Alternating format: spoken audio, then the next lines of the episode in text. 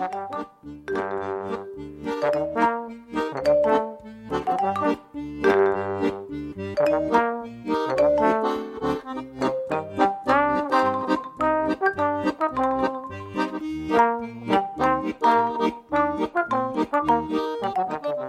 midinale, la matinale libre, curieuse et impertinente de Radio Piquet.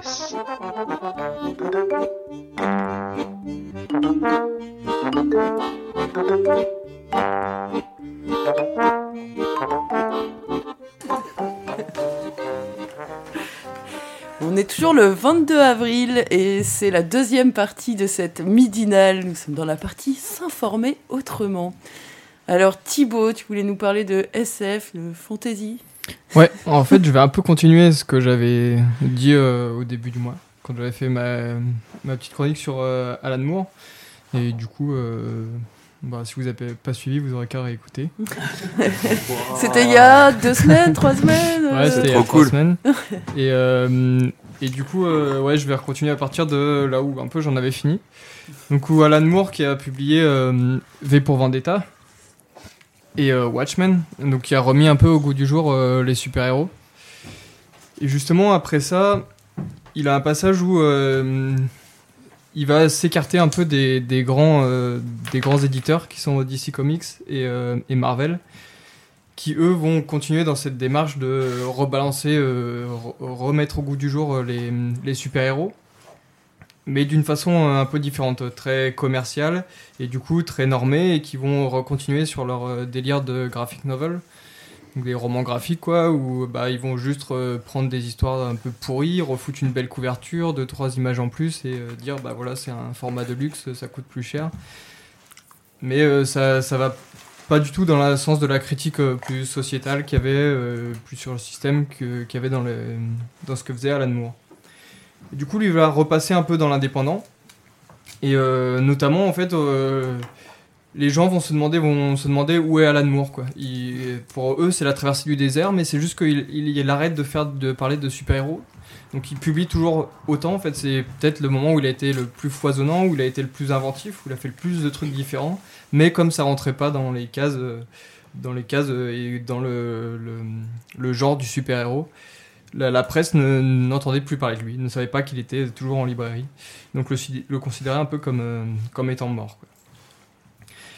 Donc euh, euh, lui en fait, il essaye non seulement de, il est sur une base d'un sous-genre, on va dire littéraire, qui est la, science-fiction, et en plus d'un sous-médium qui est le comic book, le comic books, puisque en fait dès qu'on veut dire que c'est dès que ça devient un peu intéressant finalement que lui a un sujet où euh, voilà Watchmen ça a commencé à marcher il y a beaucoup de lecteurs beaucoup de gens qui ont euh, vu les différents degrés de lecture ils se sont rendus compte qu'il y avait un truc commercial à faire et du coup ils en ont fait c'est plus un comic c'est plus un comic book ça va être un, roman graphique et ça va devenir un truc normé et, euh, et, on va se refaire du pognon avec ça quoi.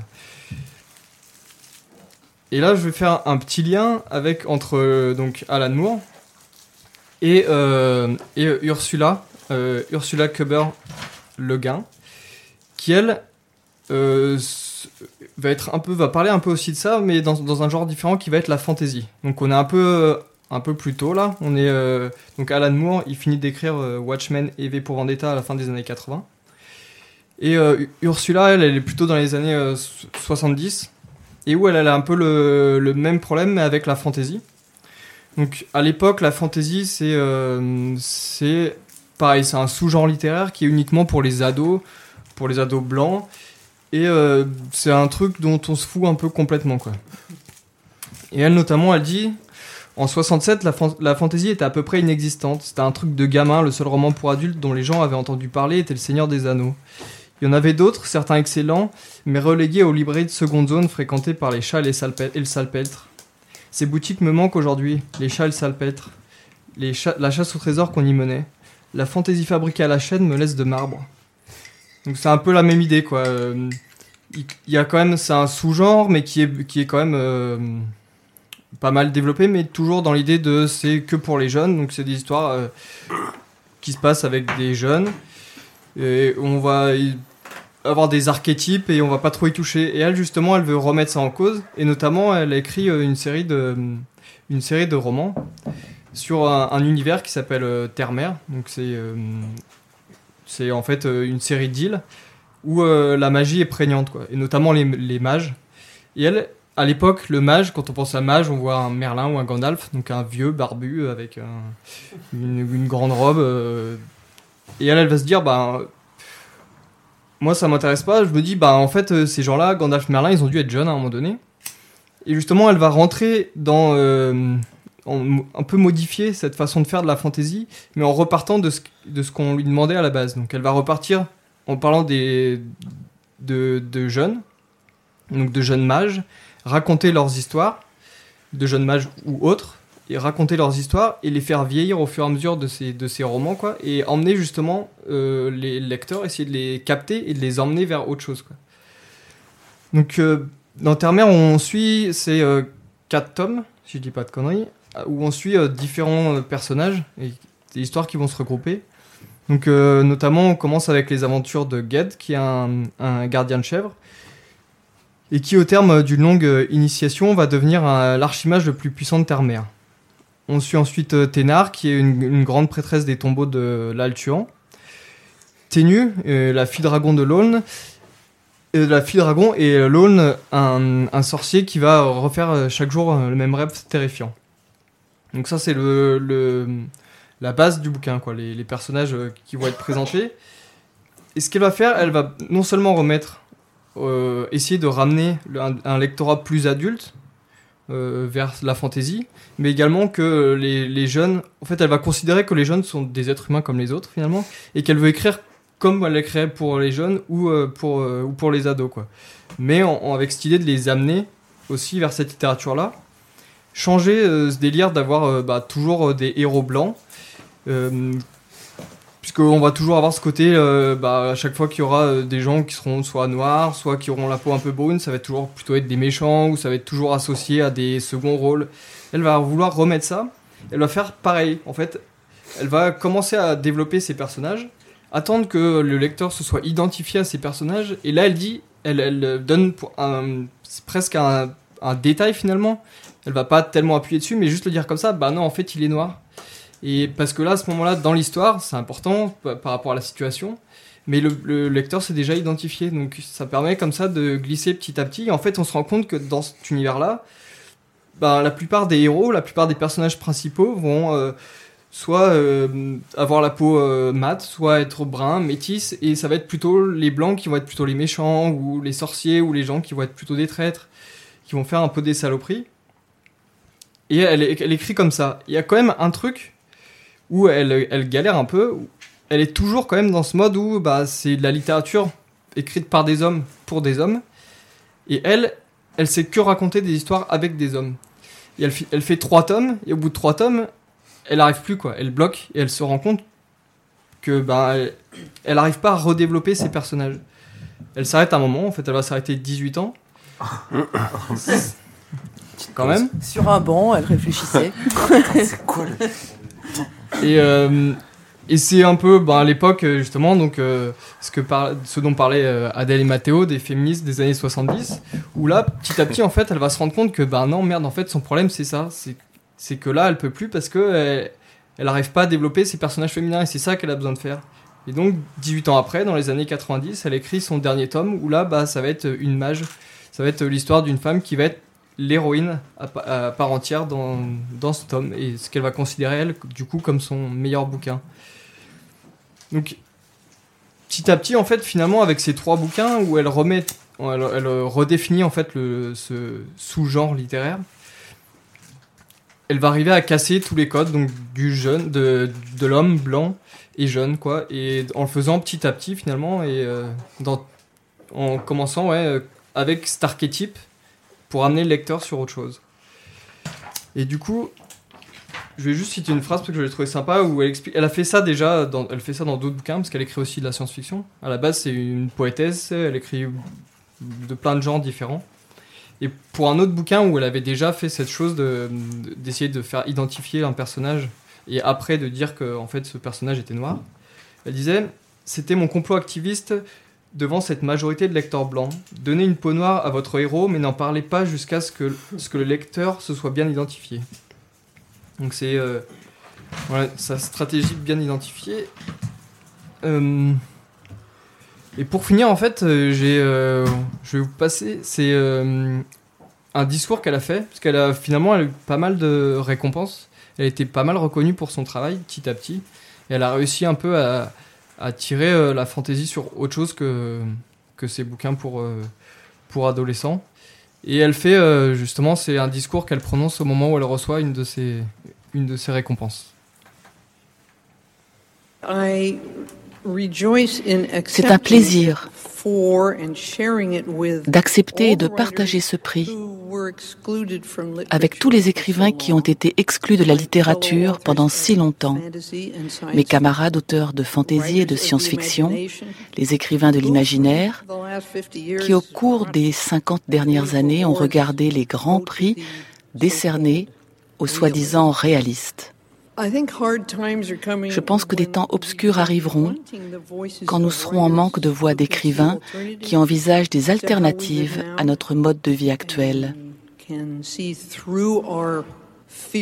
qui voient clair dans notre société sinistrée par la peur et ses technologies obsessionnelles, qui envisagent d'autres façons d'être, des écrivains qui imaginent même de réelles fondations pour l'espoir. Nous aurons besoin d'écrivains qui peuvent se souvenir de la liberté, de poètes, de visionnaires, les réalistes d'une réalité plus large.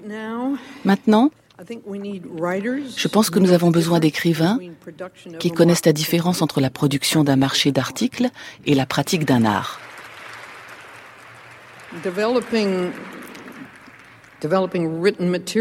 Le développement d'un matériau écrit pour convenir à des stratégies de vente destinées à augmenter des profits d'entreprise et des revenus publicitaires, ce n'est pas précisément la même chose que l'édition responsable d'un livre ou son écriture. Merci à ceux qui applaudissent courageusement. Et pourtant, je vois les départements des ventes prendre le contrôle sur la partie éditoriale. Je vois mes propres éditeurs embarqués dans une panique idiote d'ignorance et de cupidité, faire payer un livre numérique à des bibliothèques publiques six ou sept fois plus qu'à un client lambda.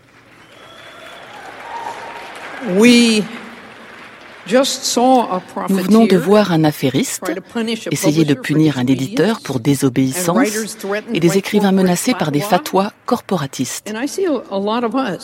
Et je vois beaucoup d'entre nous, les producteurs, qui écrivent les livres, fabriquent les livres, accepter cela, laissant les marchands nous vendre comme du déodorant et nous dire ce qu'il faut publier ou écrire. Il ne s'agit pas que de marchandises. La motivation du profit est souvent en conflit avec les objectifs de l'art. Nous vivons dans le capitalisme, ses pouvoirs semblent incontournables, mais c'était pareil pour le droit divin des rois.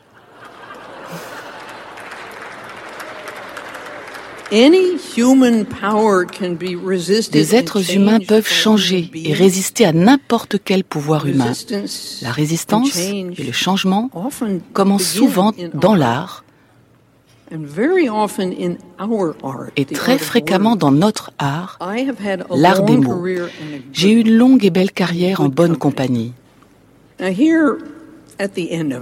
Aujourd'hui, qu'elle touche à sa fin, je ne veux vraiment pas voir la littérature américaine se faire trahir.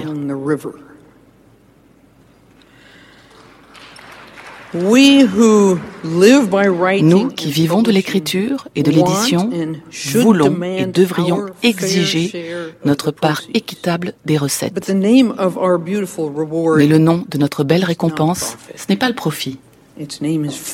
Son nom, c'est la liberté. Je vous remercie. Ouais, donc c'était le, donc le discours d'Ursula. Donc, Pas euh, mal. pas mal, hein. Donc, euh, ce que tu disais, euh, Steph, c'est elle est décédée l'année dernière, en janvier. Mais euh, je vous encourage vraiment à lire, à lire ses bouquins. Ça parle de beaucoup de choses. Elle parle d'écologie, elle parle d'anarchisme, elle parle de, de féminisme, elle parle de, enfin, de vraiment beaucoup, beaucoup de sujets, et toujours dans, en mode fantasy, en science-fiction, et c'est, ouais, je vous encourage vraiment à l'écrire. C'est pas ce qu'on a l'habitude de lire, c'est loin des archétypes de tout ce qu'on a l'habitude de lire. Ça va pas être dans ce qui est fantasy, elle va pas, il va pas y avoir des grandes batailles ou ce genre de choses, c'est plutôt, ouais, faut vraiment, je vous encourage à le lire. voilà. Merci. T'as terminé ou t'avais encore. Euh, non, c'est bon. Ouais La suite au prochain épisode. Ouais. Ouais. Euh, je pense que le prochain épisode, ce sera sur euh, l'afrofuturisme. Mhm. Avec Octavia Butler. Ok. C'est quand? Tu reviens quand? Ok.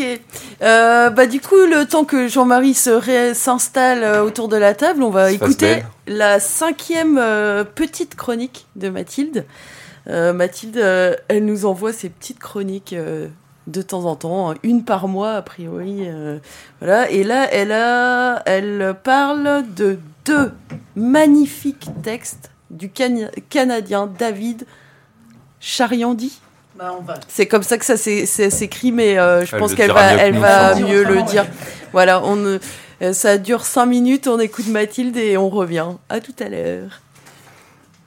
Bonjour à tous et toutes et bienvenue dans cette chronique printanière dans laquelle je parlerai aujourd'hui d'un grand coup de cœur pour deux livres du même auteur, ceux du Canadien David Chariandi. Il s'agit du roman Brother traduit en français et publié aux éditions suisses Zoé en 2018, avec pour titre 33 tours, et I've been meaning to tell you, a letter to my daughter, qui vient de paraître en anglais aux éditions canadiennes McClelland and Stewart. David Sharondy est né au Canada en 1969 de parents immigrés caribéens. Il a grandi à Toronto et vit à Vancouver avec sa famille où il enseigne la littérature à l'université Simon, Fraser.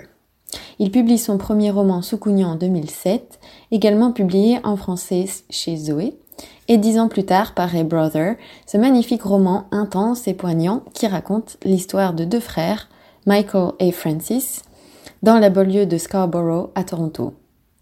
Ils vivent avec leur mère Ruth, originaire de Trinidad, qui travaille comme femme de ménage. Alternant entre le moment où il raconte son récit et le début des années 80, le jeune frère Michael raconte les événements qui ont mené à cette fatidique nuit d'été où la violence policière dégénère jusqu'à l'irrévocable. À une époque où être noir et marcher dans la rue avec un sweat à capuche signifie potentiellement être perçu comme un danger, Shariandi décrit subtilement le moment où tout bascule et les conséquences des préjugés des Blancs, ainsi que du racisme institutionnel envers les communautés pauvres et immigrées des quartiers défavorisés. Brother décrit une relation entre deux frères, teintée de bienveillance et de douceur, en s'interrogeant sur la masculinité et ce que signifie devenir un homme. Le roman parle aussi de la résilience face à la perte, notamment grâce à la musique noire et à son héritage comme vecteur de résistance. Cet été-là, Francis et ses amis découvrent la musique, et mixent sur des titres devenus mainstream pour s'en réapproprier la valeur. Je vous lis quelques extraits dans lesquels Michael décrit la musique comme créateur d'un espace où trouver son identité. Everyone laughed at Raj, everyone laughed at each other. In these areas, you postured, but you also played. You showed up every one of your dictated roles and fates. Our parents had come from Trinidad and Jamaica and Barbados, from Sri Lanka and Poland and Somalia and Vietnam. They worked shitty jobs, struggled with rent, were chronically tired and often pushed, just as chronically tired notions about identity and respect, respectability. But in these areas, different styles and kinships were possible. You found new language, you caught the gestures, you kept the meanings at close, close as skin. It was Professor who first explained the music to me. That summer, rap went mainstream, sucking up all the attention of television and radio, of promoters and record labels, and suddenly all ears were on MCs. Almost every day, Francis and Jelly brought in a new crate of records, scavenged from garages and second-hand shops. We, listen, we listened patiently to Satchmo and Aretha Franklin, Marley and Harry Belafonte, stuff too sweetly familiar from TV commercials and movie soundtracks. But Francis and Jelly stole it back for us, the dead and the living, made it ours to listen to before Jelly went to work. C'est avec la même écriture à la fois incisive, tendre et percutante que David Sherendy s'adresse à sa fille de 13 ans dans I've been meaning to tell you, A Letter to My Daughter, qui évoque également les inégalités auxquelles font face les minorités non blanches. L'auteur rappelle que le Canada, qui regarde son voisin du Sud avec un certain mépris et se vante d'être plus tolérant et plus inclusif, est lui aussi fondé sur la destruction des populations amérindiennes. Shariandi s'adresse à sa fille, qu'il voit grandir d'un œil bienveillant, mais il raconte aussi sa propre enfance et la place qu'il se ferait dans une société blanche ayant un rapport ambigu et complexe avec la couleur de peau. En cela, il s'adresse aussi à nous, les Blancs, et je voudrais conclure en soulignant cette idée que nous bénéficions d'un système né du racisme et de l'exploitation des autres. Et simplement, je me demande pourquoi, sans vraiment trouver de réponse, dans nos politiques actuelles, nous sommes encore loin d'admettre les torts que nous avons causés lors de conquêtes coloniales et de mise en place de systèmes économiques dont nous continuons de bénéficier. Merci pour votre écoute et à bientôt dans la midinale des Piquets. Merci Mathilde. Euh, alors, maintenant on va parler avec Jean-Marie. Bonjour Jean-Marie. Bonjour et merci de votre invitation. Mais de rien. Radio Piquet. C'est un plaisir. Eh oui. Alors, tu fais une conférence gesticulée à Opel Guérin ce jeudi, je crois. Mhm. Et mais avant, du coup, on voulait savoir un peu qui t'es. Donc, t'es prof de français dans un collège. Voilà, la conférence gesticulée va parler de, pédagogie, mhm. essentiellement. Je suis prof de français à Croix-Sarpénoc euh, à Guilherme. Ok. 29 820. et déjà, ça, ça, fait, ça fait une petite dizaine d'années que je suis là-bas. Euh, avant ça, j'ai roulé un petit peu ma bosse en tant que professeur de français euh, remplaçant. Et, et puis, en fait, euh, il y, y, avait un moment donné, au bout de 10 ans d'enseignement, je m'essoufflais, je perdais un peu le, de l'énergie. pourtant, je sentais bien que c'était ma place d'être professeur de français, surtout avec des collégiens.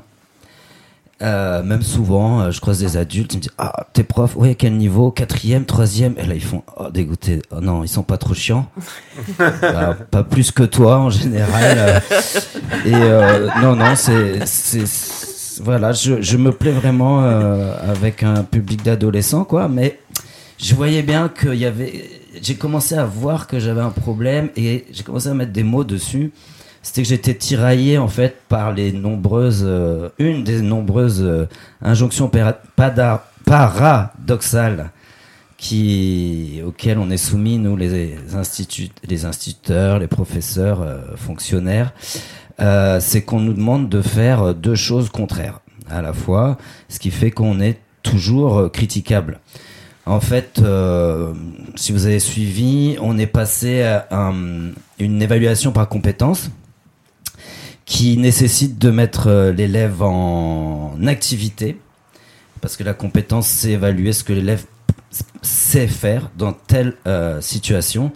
Et euh, par contre, on nous demande aussi de faire passer un programme. Alors là, le programme, ça va être plus, tu fais un cours, l'élève le apprend et le restitue le lendemain. Et puis après, on fait semblant que tout est resté deux ans plus tard dans sa tête, comme comme si l'élève était une bibliothèque euh, humaine ou un, ordinateur sur lequel il suffirait de charger euh, certains programmes euh, soigneusement sélectionnés par le maître et, surtout les ministres qui font les programmes. Mais en fait, quand je voulais faire le programme, euh, par exemple faire une leçon de grammaire, une leçon un peu fastidieuse, euh, euh, qui demande beaucoup d'attention. Là, j'étais obligé de reprendre le contrôle, d'être autoritaire, voire autoritariste, de punir, de gueuler, de bah, de faire la guerre un petit peu avec mes élèves parce que je me retrouvais en face à face avec 20, entre 25 et 30 élèves hein, au collège qui veulent pas tous écouter en même temps, qui veulent pas tous faire le même truc en même temps qui n'ont peut-être pas tous le même moment de concentration au moment où toi tu en as besoin et qui sont, euh, en fait, ils n'ont pas tous la même vie. Ils sont arrivés on leur demande de laisser leur bagage familial ou social à l'entrée et juste de prendre leur cartable. Mais en fait, tout ça encore, c'est de l'hypocrisie parce que bah, les élèves, voilà, ils viennent avec leur vie en classe et, et à côté de ça, quand je faisais des pédagogie par projet, comme Clacton Slam, 11e année quand même, Clacton Slam, 11e année, partenariat avec la Carène. Euh, quand je faisais ça, ça demande beaucoup plus de temps parce qu'il faut qu'il. on appelle ça le tâtonnement expérimental, hein, ça vient de chez euh, Freinet. Et euh, là, il faut plus de temps, il faut plus de, de faire d'erreurs, il faut donner le droit à se tromper. Et, du coup, on me demandait, mais pourquoi tu passes autant de temps à écrire des, slams? C'est vrai qu'ils vont pas aller, qu'ils vont pas rentrer non plus dans dans la dans l'histoire littéraire. Et au lieu d'étudier des textes littéraires où toi, prof, tu vas donner euh, la glose, euh, tu vas faire l'expertise du maître, quoi. Et c'est vrai que là, j'étais pris, et puis on a que 4 heures, hein, 4 heures et demie, 5 heures, ça dépend des, des niveaux. Et et là, je, j'arrivais, je me disais comment faire les deux. Et puis moi-même, je passais, du coup, je faisais une pédagogie du balancier, tu vois. Je passais de, l'autorité quand il fallait que je fasse la leçon de grammaire à une ambiance de coopération d'autogestion où là, les élèves pouvaient bouger, euh, euh, une ambiance de, de, de silence ou, euh, ou, alors une ambiance euh, au contraire d'animation quoi de bruit où les gens parlent euh, une ambiance de, de compétition et contre une ambiance de solidarité. Et j'arrive et en fait je voyais bien que ça ça explosait aux yeux ça n'allait pas pour moi. Ce n'est pas du tout satisfaisant. Et c'était évidemment le côté autoritaire là qui qui me posait le plus problème c'est pour ça que j'ai voulu me syndiquer à une époque. En plus, déjà, j'avais quand même quelques petits problèmes par rapport au, au, au, projet que je faisais. Et je me suis dit, hmm, là, quand même, on commençait à parler de moi. Alors, je me suis dit, il va falloir que je pense à me syndiquer. Je, je voilà, après, après 12, 12 15 ans d'enseignement, de, je me dis, il faut que je me syndique. Mais non seulement pour me protéger, mais aussi pour... Euh, euh, pour, euh, pour échanger autour de pédagogie. Alors j'ai cherché tous les syndicats qui parlent de pédagogie. C'était très vite fait parce que la plupart des, euh, des, de la littérature syndicale, de tous les magazines qu'on reçoit en salle des profs, ignorent, voire rejettent. C'est ça qui est dingue. Là on arrive à un paradoxe parce qu'on parle de professeurs. Ils rejettent toute discussion sur la pédagogie il, semble, il, voit ça comme un danger. D'ailleurs, euh, euh, nous euh, qui nous occupons de pédagogie, on nous appelle les pédagogistes. Je ne sais pas si vous avez vu un petit peu ce mot comme il a, il a, il est repris partout dans tous les grands médias, enfin médias plutôt de, de droite. le malheur de l'éducation nationale, ce sont les pédagogistes. Alors pédagogistes, on peut mettre beaucoup de gens derrière. c'est un néologisme déjà euh, grâce au suffixe en isme, ils veulent dire que nous, on est comme des, des, des qu'on est des extrémistes. Et, euh, et puis finalement, je me dis, bah, pourquoi pas? Pourquoi pas pédagogiste? Alors Et eux, en face, ils s'appellent les républicains. Les républicains qui sont alors les garants du retour de l'autorité du maître, de la discipline, la discipline à l'école, mais aussi la discipline, euh, la matière, vue comme le, la seule et unique occupation du maître euh, focalisée sur la transmission descendante des savoirs. Et, euh, et donc voilà, j'avais ce blocage-là, je vais à la CNT, et puis la CNT m'invite à un stage, un stage autogéré, euh, collectif, organisé par la GFEN, euh, le, le, le syndicat Sud, le syndicat la CNT aussi, et puis, je crois que j'en oublie, il y avait euh, Question de classe aussi, Notre école, la revue Notre école. Et là, j'arrive à Créteil euh, en plein stage avec ma problématique. Déjà, la première découverte, la première révélation, le premier étonnement, et là, ce qui est vraiment étonnant, c'est que j'en sois étonné, c'est que je vois la maison de, des syndicats de Créteil pleine à craquer de professeurs qui sont des passionnés de pédagogie. Pédagogistes. Et, euh, et, qui, euh, et, et, qui, et qui ont plein d'idées, des idées concrètes, mais qu'ils articulent aussi avec l'histoire des grands pédagogues. Et là, je me rends compte que je connais rien du tout. non seulement à la CNT, parce que je suis euh, à, l'époque euh, euh, hébergé par des camarades de la CNT, donc je comprends rien. Je viens d'adhérer, je comprends rien au, au, au, au fonctionnement. Mais j'ai envie d'apprendre, j'ai envie de vous ressembler, comme dirait la chanson. Attends, ça veut juste dire que tu avais une formation de prof Qu'est-ce que J'avais une formation de euh, prof. Donc il n'y avait pas du tout de pédagogie dans la formation initiale des profs Ah, alors j'avais des formations de prof, mais une formation du PAF, du, du, programme de formation numérique, ce sont des formations qui sont commandées par euh, le ministère. Donc ce sont des formations qui arrivent, donc euh, tu as un programme, tu as un menu.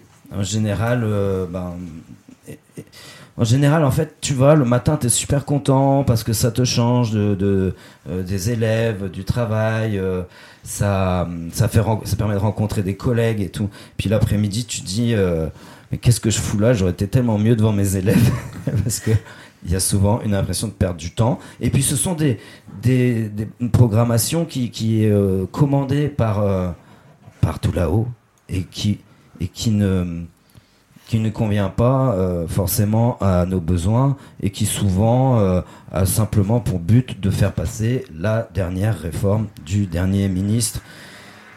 Et euh, là, maintenant, grâce à la classe inversée, donc que j'ai rencontré à, au, pardon, au stage de 2014 qui s'appelait Subvertir la pédagogie, euh, grâce à la classe inversée, là j'ai compris euh, non seulement euh, que je pouvais faire le programme et le programme et, et, le socle commun, si tu veux, c'est-à-dire les compétences et les notes, machin, tout ça.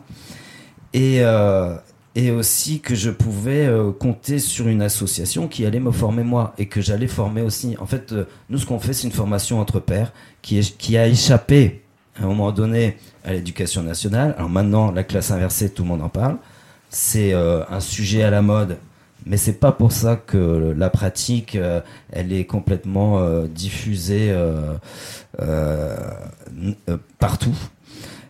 Et, et, si elle est à la mode, c'est grâce justement à l'activisme de, de l'association Inversons la classe. Mais peut-être que je vais d'abord expliquer ce que c'est. Qu'est-ce que c'est la classe inversée La classe inversée. Pour qu'on se suive un petit peu.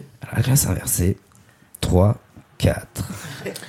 La classe inversée se définit par rapport au paradigme traditionnel de l'enseignement vu comme ceci. Le professeur fait en classe un cours magistral et il demande aux élèves de faire des cours des exercices d'application à la maison.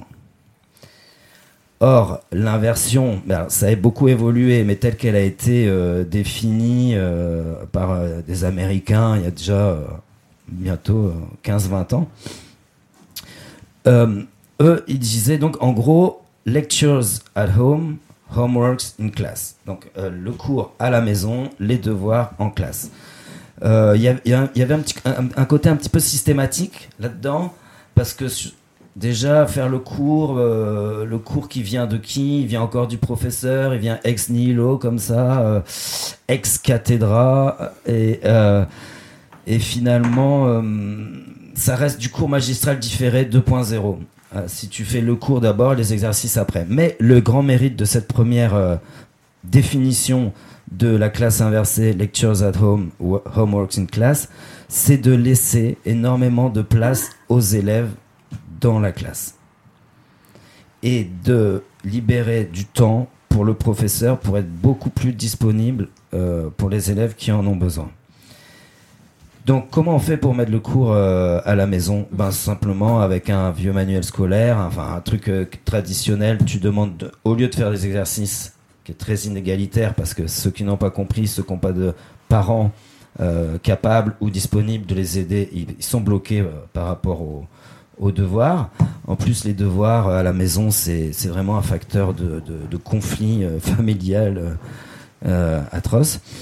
Euh, donc, on peut, on peut faire la classe inversée, ça a déjà été fait grâce à des simples manuels scolaires, mais euh, il faut bien avouer que le numérique, les plateformes euh, sociales euh, font que maintenant ça a redonné toute son actualité à, cette technique-là pédagogique de la classe inversée en permettant de filmer. par exemple, parce que ça c'est l'école américaine, c'est en fait on se filme devant son tableau et on écrit le texte de notre cours qui doit être qui doit être court, justement, qui doit être très synthétique, très concis. Et puis euh, après, euh, normalement, on met un petit QCM avec, pour voir si les élèves ont bien compris. Et on a une organisation en classe qui est en îlot, qui est alors qui est freinée quoi. En fait, grâce à la classe inversée, on a fait rentrer, rentrer dans le système scolaire euh, traditionnel. Et, et puis et du coup, une fois que la vidéo, du fois que tu as fait ton cours, par exemple, euh, sur des propositions subordonnées conjonctives, le cours, il est fait, il est disponible. Et moi, par rapport euh, à mon métier, le fait de répéter ce cours-là d'année en année, parce que bon, une fois que tu l'expliques bien, tu, le maîtrises, tu fais tout le temps le même cours, quoi. La proposition subjonctive, voilà, ça change pas, il faut le faire. Mais euh, le fait de répéter, de par exemple, si j'ai deux classes de troisième, je vais le faire deux fois par jour. Il y a un côté robotique, il y a un côté euh, répétitif. Donc ça me libère de ça. Ça libère euh, les élèves de la passivité, euh, de, de, l'omniprésence, l'omnipotence, l'omnipuissance du, du, maître. Et, et puis même, voilà, la, la, classe inversée a vachement évolué parce que maintenant, on en arrive à faire faire les cours aux élèves. Faire faire les cours, ça veut dire que là, on a reconnecter à une pédagogie du XVIIIe siècle. Hein, beaucoup de gens euh, pensent que la classe inversée, c'est une, innovation. Mais je vous ai déjà expliqué que c'est pas forcément en lien avec le numérique. Mais euh, la classe inversée, au contraire, nous permet de revenir sur un choix historique qui a été fait au XVIIIe siècle entre l'enseignement simultané et l'enseignement mutuel. Parce que l'enseignement euh, simultané qui consiste à mettre les enfants en classe d'âge et de leur expliquer la même chose au même moment était en compétition avec l'enseignement mutuel où là il y avait un professeur qui prenait 10 élèves, bon on va dire les plus dégourdis quand même, de la centaine d'élèves qu'il avait dans des grands amphithéâtres et qui demandait ensuite à ses euh, élèves euh, tuteurs d'aller expliquer à dix autres. Et cette, euh, cette façon d'enseigner, cette pédagogie-là, elle était plutôt réservée aux plus pauvres et elle avait tellement de succès, elle avait tellement de résultats que le pouvoir s'est vite rendu compte qu'il fallait ne plus pratiquer cette pédagogie euh, d'enseignement mutuel. Et c'est là que, euh, bah, c'est vers la loi Guizot, hein, pendant la monarchie de, juillet, en 1833, il a dit euh, l'école c'est fait pour gouverner les esprits. Donc là, ça n'avait rien changé entre Jules Ferry et, l'école des curés. parce qu'il ne fallait pas que, les pauvres soient trop il fallait pas qu'il soit trop il fallait pas qu'il soit trop ignorant, mais il fallait pas qu'il soit trop cultivé non plus. Et donc c'est à partir de ce moment-là qu'il y a eu euh, cette façon-là de, généraliser l'enseignement simultané, qui est le plus apte à recréer les conditions sociales, les inégalités sociales. Et hum, alors il y, a, énormément de répercussions concrète de ce qui se passe dans ma classe, c'est que je donne un plan de travail aux élèves. Donc le plan de travail, c'est qu'ils doivent euh, suivre euh, le menu, le programme, les exercices. Ils m'appellent quand ils ont besoin. Et puis, par rapport à cet enseignement mutuel, là, donc ça, ça vient de freiner hein, le plan de travail. Mais par rapport à l'enseignement mutuel, il y a, de plus en plus de professeurs qui font ça. Euh, il suffit de mettre des tableaux sur tous les murs de la classe. Le rêve de Kat. Les paperboards de Kat. I have a dream. Il faut, que tu viennes. Imagine, t'aurais eu ça dans ta classe. Je serais pire maintenant. J'ai vu qu'il y a même euh, des, des stylos feutres maintenant faits pour écrire euh, sur euh, les carreaux. Ah, même les murs Ouais, les carreaux. Les ouais, les carreaux, ouais. Donc tout ça, ça donne vraiment une autre ambiance en classe et ce qui, ça permet de faire faire le cours aux élèves. bon, c'est un changement qui s'est effectué sur 4-5 ans. Tu vois, les tableaux latéraux, bah, je les ai trouvés euh, l'année dernière parce que j'ai eu l'idée. Donc j'ai demandé aux agents, il ne resterait pas des vieux tableaux comme ça dans la réserve. Ils sont venus, ils me les ont installés. Enfin, c'est vraiment toute une euh, mm. réflexion dont je veux faire partager mes, mes collègues. Euh, peut-être un truc du coup, donc tu as parlé de faire donc la, la classe inversée, donc les, deux, les la leçon à la maison. Mhm. Euh, donc on peut utiliser un manuel scolaire, mais on peut aussi donc faire des vidéos YouTube par exemple, ce que tu fais. Euh, du coup, on va peut-être euh, pour que les gens se fassent une idée de, des, des leçons que les collégiens ont à la maison. On va écouter le début de. Je vais peut-être faire une intro quand même que les gens soient pas trop. Euh, oui. Voilà, parce que bon, en fait, c'est quand même assez clivant. Euh, quand j'ai vu euh, Annie Carsono-Carter, la, marraine de la classe inversée francophone, qui est donc une québécoise, une canadienne, oh là là, du Nouveau-Brunswick, avec qui j'ai eu l'honneur d'ouvrir le Clic 2016 euh, à l'université d'Hydro. je suis sûr, je me plante dans les années, dans les lieux, mais c'est pas grave. Euh, quand j'ai vu sa façon de faire, euh, j'ai vu c'était vachement simple. Elle se, elle se filmait devant les tableaux et elle faisait sa leçon, elle plus pour les premiers degrés. Et je me suis dit, mais c'est vraiment la situation, la solution à mon mal-être, le mal-être que j'avais là de, de devoir être le prof qui, qui exclut, qui met des, mots dans le carnet, etc.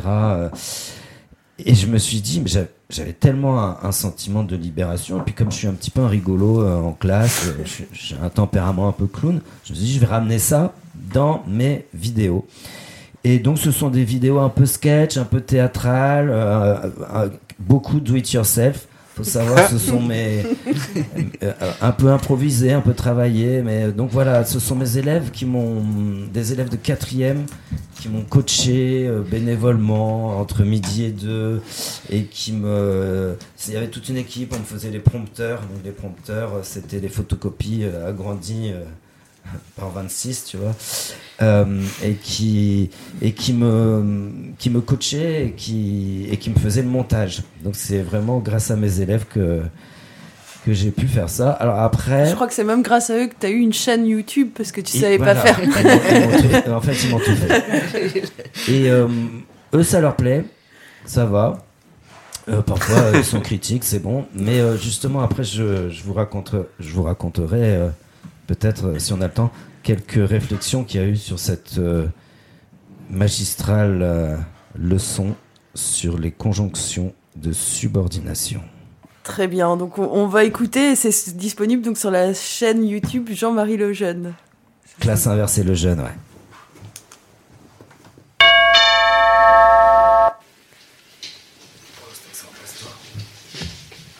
Bonjour Monsieur Rousseau, comment ça va avec vous?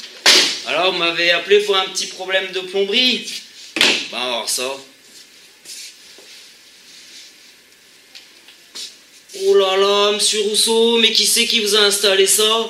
C'est pas possible quand même, j'espère que c'est pas un collègue, parce que sinon c'est la honte pour la profession. Comment ça? C'est vous, monsieur Rousseau? Ah ben, un conseil, arrêtez la plomberie, hein, parce que là, avec tous les raccordements que vous avez faits, c'est normal que le sens de la phrase, il circule pas, il doit stagner quelque part dans la proposition principale à tous les coups. Je vais être obligé de démonter ça. Regardez ici. Vous avez plein de tant que, tant que, mais, dès l'instant que, dès que. Tout ça, c'est des conjonctions, c'est des emmanchements, c'est des propositions qui s'emboîtent les unes dans les autres. Regardez ça, ça fait une phrase de 3 km de long, c'est pas possible. Vous savez, monsieur Rousseau, il y a la première chose qu'il faut savoir en plomberie, c'est qu'il y a autant de tuyaux que de verbes conjugués. Regardez combien de propos. Voilà, c'est aussi un hommage à tous les plombiers brestois. Et n'empêche que c'est un bel hommage à Rousseau, euh, Ah au, au- au final, parce que justement, on voit, donc à l'image, on voit en fait la phrase qui est imbuvable, qui est hyper longue et tout ça. Et finalement, au fur et à mesure de la vidéo, bah, tu découpes tout, Ouais. euh, ces petites phrases, et en fait, on voit à quel point c'est beau Mm. au fur et à mesure euh, qu'il décortique la phrase et tout ça. c'est- Ah ouais, ouais, le, le, le plombier veut. Ben, il reprend la vieille installation de cette vieille phrase beaucoup trop longue qui raconte en fait le, le mythe du bon sauvage. Donc, euh, c'est juste un concept du XVIIIe siècle euh, un peu fondamental, quoi, on va dire. Et. euh, Et puis, euh, donc, il, veut remettre ça en PVC. Il dit, je vais envoyer ça à la Jaille, je vais mettre ça au, au Spernote. Et puis après, il revient et dit, mais non, finalement, c'est votre installation la plus belle. Et là, il interprète toute la phrase en entier. Mais c'est c'est un vrai défi. Alors, faut savoir, par exemple, quand j'étudie ça, je donne la phrase comme ça aux élèves. Ils font, non, c'est pas vrai, c'est pas possible, il y a une émeute et tout, c'est pas possible, c'est une phrase de 15 lignes. Et puis, donc, il faut, les laisser se perdre dedans. Et puis après, voilà, c'est une interprétation aussi. C'est un cours de grammaire et c'est un peu une interprétation de, la phrase de Rousseau, quoi. Et ça n'a pas plu à tout le monde parce que euh, sache que le, euh, le Le syndicat des plombiers. non, le syndicat des inspecteurs n'a pas du tout apprécié. Le syndicat national des inspecteurs du premier degré. Alors, bon, heureusement, moi je suis en second degré. Mais euh, si tu veux, moi, pour moi, ils ont commis une faute euh, carrément éthique. euh. ils ont essayé de, de, de lancer une campagne de harcèlement contre moi. euh, C'est-à-dire que le secrétaire du SNUIP, je crois, donc syndicat national des inspecteurs, euh, majoritaire dans, dans leur branche, euh, il m'a fait passer sur Twitter parce que c'est vrai, on, échange beaucoup sur Twitter. Comme on est des profs qui faisons tout seuls euh, dans notre coin des, des pédagogies nouvelles et qui dérangent et qu'on a parfois des réactions très euh, virulentes, ça fait du bien de pouvoir euh, se retrouver ensemble et d'échanger et, d'améliorer. Par exemple, le, plan de travail, euh, voilà, ça c'est Annie Carsono-Carter qui m'a dit qu'elle faisait comme ça. Et donc lui de, de faire un, un tweet, Monsieur Paul Devin il s'appelle, euh, de faire un tweet avec ma tronche euh, en plombier en disant classe inversée, le degré zéro de la didactique. Sympa euh, gros clash de prof là. Alors, ah ouais, ça clash. Degré zéro de la didactique. Hmm. Prends-en de la graine, Adèle. Et ouais, bon bah du coup, euh, bah voilà. Du coup, concrètement, euh, le, le, ce que, le fait que euh, donc les gamins ils regardent les vidéos euh, à, la maison, Ouais, ça marche? Franchement, ça marche s'ils ne regardent pas. Mais ça marche. Ça marche parce que je, je leur demande de faire des cartes mentales, tu sais. Tu vois, une, Ouais. carte, une carte mentale, donc un schéma avec tous les mots complets. Moi, je regarde ça en, en un seul coup d'œil, je vois s'ils ont bien tout regardé, si c'est bien placé. Donc, euh, euh, donc là, je peux voir que ça marche. Sur euh, les QCM que je peux faire, bon, je vois que ça, que ça marche plus ou moins. S'ils n'ont pas regardé, si, euh, s'ils n'ont pas compris, je vais ressortir tous les élèves qui sont en îlot. Comme ils ont un plan de travail, ils peuvent euh, continuer en autonomie. Et là, je vais prendre les élèves qui sont plus largués, on va dire, et je vais leur, leur faire un petit îlot dans la classe. En fait, la classe est modulable, quoi. Faire un petit îlot autour de moi, et je vais, euh, ben, je vais discuter avec eux pour savoir pourquoi ils n'ont pas regardé, qu'est-ce qu'ils n'ont pas compris. Ouais, je comprends rien. Donc, en fait, là, tu, en fait, tu fais beaucoup de psychologie déjà à la base. Et, et puis, bon, bah, on leur explique et, euh, et puis ça se passe bien. Hmm. Non, non, voilà. Donc, il y a- il y, a plusieurs stratégies. Si- S'ils n'ont pas regardé, si ils ont regardé mais qu'ils n'ont pas compris, euh, etc. Ok. Et, euh, et je sais pas, quand tu parles de le plan là, de travail qu'ils Ouais. ont, c'est euh, des étapes, euh, je sais pas, ils travaillent par petits groupes sur ce. Ouais, c'est ça. classe. Ouais. Ils se mettent en, en îlot. Hein, donc euh, l'îlot, c'est euh, c'est se mettre 4 par 4. Et je leur donne le plan de travail, donc avec le titre de la, la séquence. Là, c'est inconnu à cette adresse. Et puis, euh, bah, il y a tous les exercices de lecture. Bah, la lecture, c'est inconnu à cette adresse. Donc, si tu veux, ils sont obligés de faire dans l'ordre. Mais il y a des fois, certains plans de travail, tu peux faire dans le désordre. Ça dépend des élèves. Après, dans la grammaire, je vais te donner les exercices à faire, conjugaison, les exercices à faire, orthographe s'il y a une poésie, vocabulaire, hein, c'est ça le français.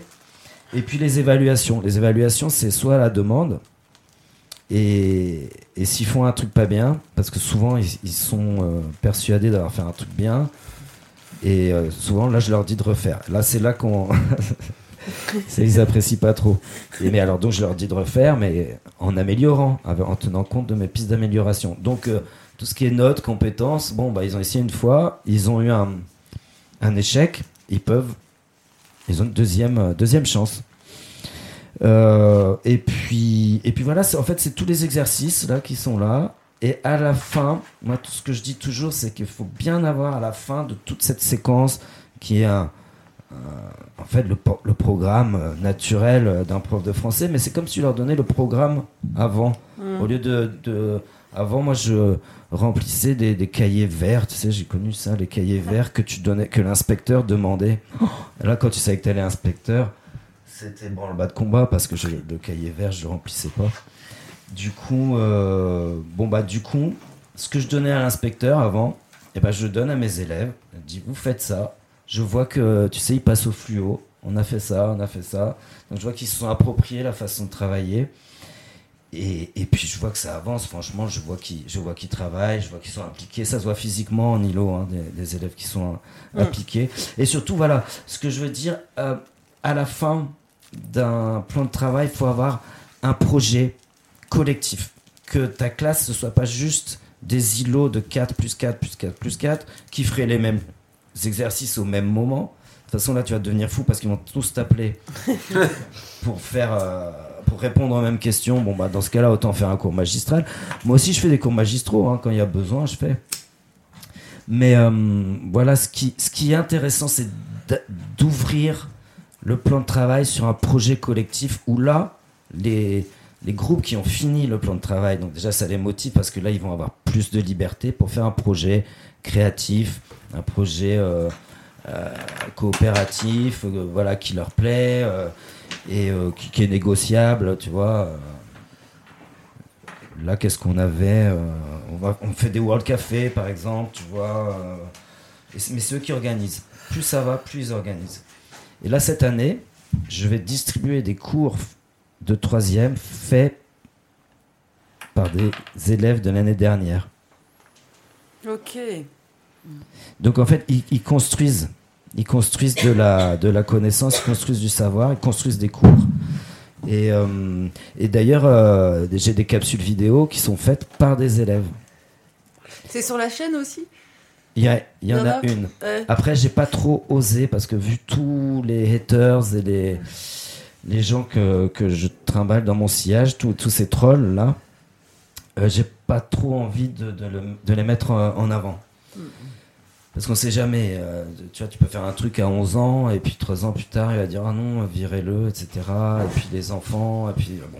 Et puis j'ai pas envie de les mettre non plus en, en danger, quoi. Mm. Mais euh, c'est intéressant. Et puis le message que tu passes dans tout ça, c'est que hum, les élèves peuvent se passer d'un maître. Ils, peuvent remettre en question l'expert.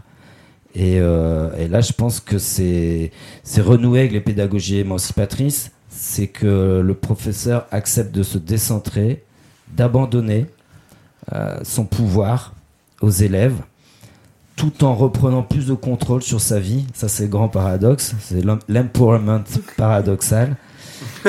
Et, et, que, et que là, on se retrouve plus en conformité euh, avec Freinet qui dit que la démocratie de demain euh, s'apprend à l'école, euh, avec, avec, avec la première internationale qui dit que l'émancipation des travailleurs passe par les travailleurs eux-mêmes. Parce que là, je vois pas tous les professeurs sont d'accord pour euh, parler d'école émancipée, d'école de, l'émancipation, mais qui va émanciper euh, les, élèves euh, de leur maître aussi?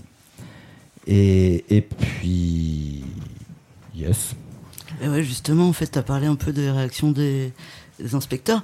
Et, mais les réactions de tes collègues, un peu, est-ce qu'il y en a qui ça te donne envie? Est-ce que c'est plutôt des réactions négatives? Alors, euh, je vais être juste quand même pour les inspecteurs. On est allé les chercher, les inspecteurs. nous, ce qu'on veut, c'est travailler dans l'éducation nationale. Il faut savoir qu'il y a un mouvement de, de, de, gens qui veulent des pédagogies euh, différentes, alternatives, et qui quittent mm. l'école publique pour aller payer notamment euh, les écoles Montessori, là, qui mm. sont très à la mode. Donc moi, ce que je veux, c'est me battre dans l'éducation mm. nationale pour changer le système. Donc là, je suis parti euh, pour vous montrer qu'en 2014, quand je me suis mis en scène comme ça, il y avait une prise de risque et qu'il y a des inspecteurs qui ont attaqué. Mais après, on a quand même réussi, euh, par un mouvement de terrain, à, les, convaincre que, ce qu'on que ce, qu'on faisait, c'était pas mal. Euh, du coup, euh, voilà, maintenant j'ai, je travaille avec le, Cardi, Cardi, Dan, enfin bon, bref, ce sont les personnes qui s'occupent de l'innovation pédagogique et numérique au rectorat. Les collègues, euh, les collègues, comme on dit, on n'est jamais euh, prophète en, son pays. Euh, et pourtant, ben, le fait, tu vois, de, j'ouvre mes classes. Je dis aux collègues, venez dans mes classes quand vous voulez. Je fais des, conférences, je, fais des ateliers, des conférences gesticulées, parce que pour moi, il me semble que c'est important, quoi. Et c'est-à-dire, je trouve que ça va pas aussi vite que je voudrais, mais quand on a convaincu un professeur qui va mettre plusieurs années souvent hein, avant de se lancer, parce que se lancer en, classe inversée, c'est un peu comme faire un stage diving. Il faut vraiment que tu sois sûr que les élèves vont te récupérer, parce que sinon tu vas faire un gros plat et tu vas te casser une côte. Euh, du coup, euh, les collègues qu'on arrive à convaincre, euh, eux, ils disent qu'ils ne retourneraient pas en arrière. C'est mm. la, la, la, plupart disent ça. Et, et puis, les premiers qu'on a, à qui on a présenté la classe inversée avec l'association Inversons la classe en 2015, dès 2016, ils étaient là, mais pour présenter des, projets de, de. Et donc, nous, la classe inversée, maintenant, on s'ouvre aux pédagogies actives. Parce que la classe inversée en elle-même, c'est pas grand chose.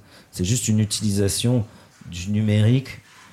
Euh, mais après, si tu déconnectes ça des pédagogues, de la pédagogie, de notre histoire de la pédagogie, dont les professeurs, on a été coupés et dont on s'est laissé couper, bah, c'est comme tous les outils. Si tu veux, tu peux, tu peux prendre freiner, tu peux tout découper, freiner, le tronçonner, tu vas prendre euh, euh, même, le conseil coopératif, même le journal, même la classe promenade, tout ça sont des techniques qui sont très faciles à, réinvestir, à se réapproprier.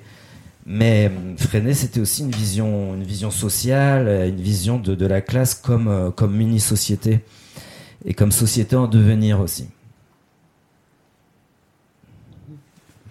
Alors, la conf, c'est ce jeudi euh, au PL Guérin. À quelle heure? Ah, C'est à 20h. Et elle s'appelle Superlative Man versus Megariac. C'est ça. Donc c'est pour les républicains et les pédagogistes C'est ça, il faut pour expliquer la, la guerre euh, qui scinde euh, l'éducation nationale euh, entre les pédagogistes et les républicains que Grégory Chamba appelle les réac publicains. Et montrer un petit peu à travers ma petite histoire comment j'ai dû j'ai réalisé que j'avais des super pouvoirs en fait Parce que les professeurs, ils sont résignés, ils, râlent, et euh, ils attendent, ils disent euh, qu'en pense le ministère? Qu'en pense le SNES En fait, ils n'ont aucune prise de décision. Et, euh, et, et, quand je me suis transformé en superlative man, ce qui devient de plus en plus dur, parce qu'il y a de moins en moins de cabines téléphoniques, euh, là, je me suis rendu compte que j'avais, j'avais, euh, j'avais des super pouvoirs. Super pouvoirs. Bon, je sais pas si je vais tout spoiler quand même, mais vous voulez savoir quels sont mes super pouvoirs? Oui, oui. C'est tout. Premier super pouvoir. avoir un syndicat. Moi, c'est la CNT. Et euh, vous pouvez nous rejoindre tous les jeudis à l'avenir euh, lors de nos réunions, deuxième jeudi du mois. Bah, c'est la pédagogie. Les professeurs, deuxième super pouvoir, c'est ça, la pédagogie. Parce que les professeurs ont réussi à se couper de leur discipline commune à tous, c'est la pédagogie. Alors pour moi, la classe inversée, ça a été vraiment la technique aussi, la technique qui a fait, voilà. Donc, euh, si on cherche, on trouve des solutions. Donc, la classe inversée, pour moi, ça a été un, super pouvoir. La liberté pédagogique, qui est inscrite dans les lois pour protéger les professeurs. La liberté pédagogique, euh, eh ben, il faut, faut, faut s'appuyer dessus et pour, euh, pour justifier de, de pouvoir euh, expérimenter. Euh, s'adresser, euh, enfin s'accorder le droit à l'erreur aussi, comme on accorde à, nos élèves. Ça, c'est une bonne chose. Euh, faut dire aussi autre super pouvoir, les réseaux sociaux. Les réseaux sociaux font qu'on est moins seul dans son coin et ça donne plus du courage. c'est de la solidarité. Et aujourd'hui, malgré toute l'offensive réactionnaire euh, de notre ministre Jean-Michel Blanquer et euh, cette résignation des professeurs, il y a quand même euh, quelque chose qui se passe, c'est qu'il y a beaucoup de profs qui se mettent en collectif. Par exemple, il y a un collectif qui s'appelle Lettres vives. Alors là, c'est pour les professeurs de français qui vient de se mettre en place. donc, qui, analyse les nouveaux programmes de français, par exemple, en ce moment, du lycée. Euh, il y, a, évidemment l'ISEM. Je veux dire, euh, c'est eux qui, qui, qui, propagent la pédagogie freinée. C'est quoi l'ISEM? C'est freiné. C'est les professeurs qui pratiquent freiné, qui c'est leur, euh, collectif, association collectif. Il y a l'aggiornamento pour les profs de histoire géo, hein, qui font tout un travail comme ça.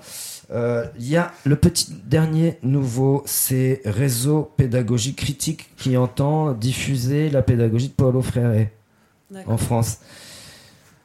Il y a aussi euh, Q2C euh, qui, qui propose de publier énormément d'articles, soit sur la pédagogie, sur la politique, sur le syndicalisme, dans le cadre de l'éducation nationale. Enfin, je veux dire, il y a Visa, Visa par exemple, là, qui est un collectif de, de c'est une intersyndicale.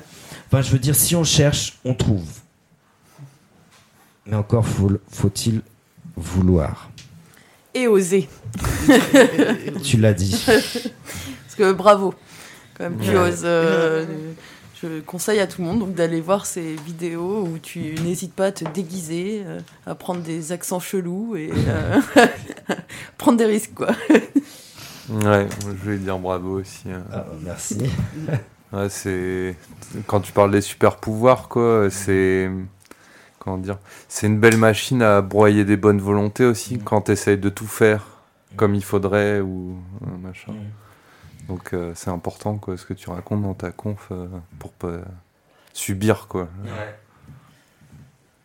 Donc tu es plus heureux comme prof aujourd'hui? Ah euh, carrément. carrément. Je suis très, je me sens épanoui dans mon métier et, et, et je sens que mes élèves aussi sont. Alors ça ça va pas comme ça hein, parce qu'il y a des élèves qui qui freinent des cas de fer c'est-à-dire euh, les élèves qui sont en réussite euh, sociale, euh, scolaire et sociale d'ailleurs, parce que ça, correspond carrément, et qui sont prêts à la compétition, qui sont là pour avaler le programme et le recracher et avoir des bonnes notes et, dont les parents ont prévu qu'il fallait qu'ils soient formés à, passer un, QCM pour entrer dans une banque. Donc c'est sûr que j'ai pas tout à fait les mêmes visions. Et là, il y a, y a, on se bat pas contre les élèves, on se bat aussi contre euh, une famille, contre des traditions. Euh. Et euh, ouais, j'ai une, petite question. Qu'est-ce que tu penses du nom des derniers, derniers mouvements de profs, les stylos rouges? Ah bah, Les stylos rouges, si tu veux. Tu parles du nom. Ah, du nom. Bah, j'ai trouvé ça ambigu. Comme autant le nom que le contenu. Après, j'ai pas trop suivi. Je suis allé à une des premières réunions. j'ai trouvé que c'était un petit peu. Alors, le nom, bah, stylo rouge, oui, c'est caricatural, hein, parce que déjà corriger au rouge, euh, mm. ça, ça, ça fait peur. Moi, l'autre fois, j'avais une maman, je, lui montre, j'avais écrit en rouge, j'avais écrit plein de trucs en rouge, mais pour dire ouais, qu'il y avait des choses bien et, très négatives dans, la rédaction de son fils. Fait ah tout ce rouge, tout ce rouge. Et c'est vrai que le rouge, on est, euh, on, est conditionné pour euh, pour que ce soit que de la correction, que du que des points négatifs qu'on souligne, euh, on positive jamais, euh, c'est la note, c'est le classement. Le, stylo, le, nom stylo rouge était mal choisi. Voilà ce que je, voilà ce que j'en pense. Mais il faut voir qui était derrière aussi, parce que tu sais dans dans, dans, dans, dans cette lutte là, ce, ce fossé qu'il y a entre les pédagogistes et les républicains, il y a il y a vraiment. Euh, mm. C'est un peu comme les gilets jaunes. On ne sait pas qui est allé dans les, dans les stylos rouges. il y avait un peu de tout. Yes. Est-ce que quelqu'un veut ajouter quelque chose? Non? Bon, merci bien. Euh, on fait une petite pause musicale et on revient pour la troisième partie, l'agenda et peut-être tout est pas. Une soirée d'août, lourde et moite, les horloges ne sonnent pas une heure du mat, tout est calme, on n'entend plus que les grillons et les cigales, les pimpons des sirènes qui ramènent au commissariat galérien, routard, clandestin et tzigane, ou livre de la viande à l'hôpital, tout est calme, même trop calme à croire que les douaniers ont écoulé trop de calme, et si c'était trop tard, lance le code 1984, état d'alerte maximale, les bébés Tchernobyl naissent avec des souris d'ordi à la place des bras et personne coupera le cordon ombilical de leur lecteur MP3. Grand frère veille à pousser sa jeunesse dans un système sans cervelle en langue Il résume à LOL tout mon texte MDR, c'est l'alerte fantôme MGR. Il est clair qu'on veut tirer l'alarme avant que ça dégénère. Comment un homme s'assure-t-il de son pouvoir sur un autre faisant souffrir? Le pouvoir, c'est infliger souffrance et humiliation. Autrement, rien n'est vraiment assuré. Le pouvoir, c'est déchirer l'esprit humain. Et le remodeler sous de nouvelles formes de son choix. Le pouvoir n'est pas un moyen, c'est une fin. Caméra partout qui contrôle ma ville Des flashs subliminaux cachés comme des reptiles. Les caméléons sont partout de façon très subtile. L'illusion est parfaite comme David Copperfield. Regarde vos pendant qu'ils vont te baiser. Leur peau aux yeux jamais rassasié. Le cul avalé devant le poste de Toutes les méthodes sont bonnes pour tout faire avaler Le cerveau lavé, leurs comptes sont tellement bien ancrés La sécurité elle est tellement bien gravée Surveillance partout, liberté nulle part. Ils finiront par nous tatouer leur putain de code barre. Vision rouge mais d'autres chemises noires. Et c'est le foutoir entre la détection par GPS et les réseaux sociaux qui leur fuient ton adresse. Le droit à la vie privée a une puce entre les fesses. Oui, bien sûr, oui, bien sûr. De la même façon que moi. Vous n'avez aucune existence, vous n'avez aucune existence. Si vous voulez une image du futur, Winston, imaginez une botte qui piétine un visage humain. À jamais. La guerre c'est la paix, la liberté l'esclavage L'ignorance c'est la force et cette dernière fait des ravages Autofichage sur réseau social Flicage de portable, vie en cache trouvé confortable. Non, pas besoin d'imposer chez les gens. Ils mettent eux-mêmes carrément 600 euros dans leur télécran.